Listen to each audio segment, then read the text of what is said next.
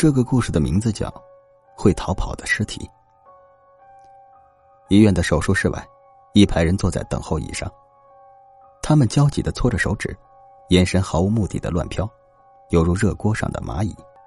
直到手术室大门开启，一名身穿绿衣的医生大步走出，众人马上围了上去。林医生，我儿子还好吗？其中一名妇女哭着问道。林医生摇摇头，然后朝着手术室挥了挥手，示意家属们自己进去看。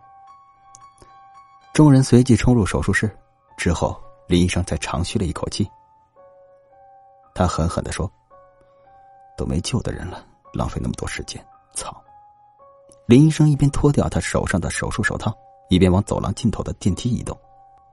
这里是十三楼，林医生按下了下楼的按钮，开始等待。深夜的医院，总是让人有种窒息的恐惧感。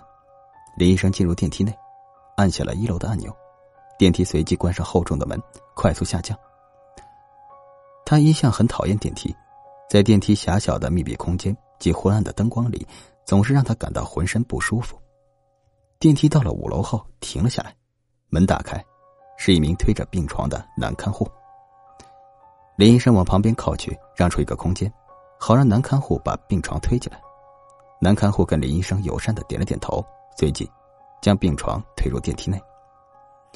林医生看了看床上的东西，床上很明显躺了一个人。全身用白布覆盖着，没半点动静。男看护注意到了林医生的目光，解释道：“哦，这个人死了，我要将他送到太平间去。”林医生点了点头。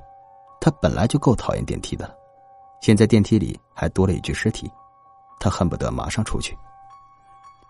终于到一楼，林医生斜着身子从病床旁钻出了电梯。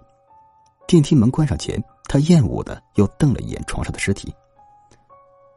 隔天一大早，他来到医院，却发现医院内有许多警察正在四处查探。他抓住了同事问：“张医生，医院发生什么事了？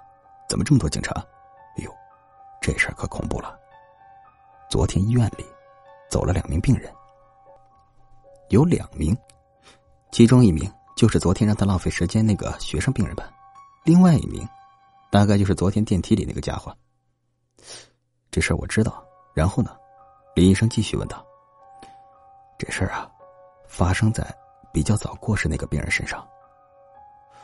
那大概就不是他所负责那个病人了。”林医生松了口气。本来是一名男看护要把其中一具尸体送到太平间，张医生说道。但今天早上，太平间的人检查尸体时，却发现这……张医生欲言又止，发现什么了？林医生追问道。送来的尸体，不是那名病患。不是那名病患，那是谁啊？林医生忽然感到心中打了一个寒战。是昨天负责把尸体送到太平间那位男看护，他今天早上在太平间被发现了，全身僵硬，早都死了。至于原本那具尸体，就不翼而飞了。送尸体的人死了，尸体失踪了，哪有这种事儿？林医生问道。有那病人的照片吗？就是不见了那个，呃，有的，你等等啊。张医生从公事夹中拿出了一张纸，哎，这是病人的资料，上头有照片。林医生接过照片一看，不禁全身汗然。照片上的人，赫然就是他昨天看到的那名男看护。那他昨天看到的男看护，不就是？他忽然感到一股寒意，笼罩住了他的全身。好了，故事讲完了，再见。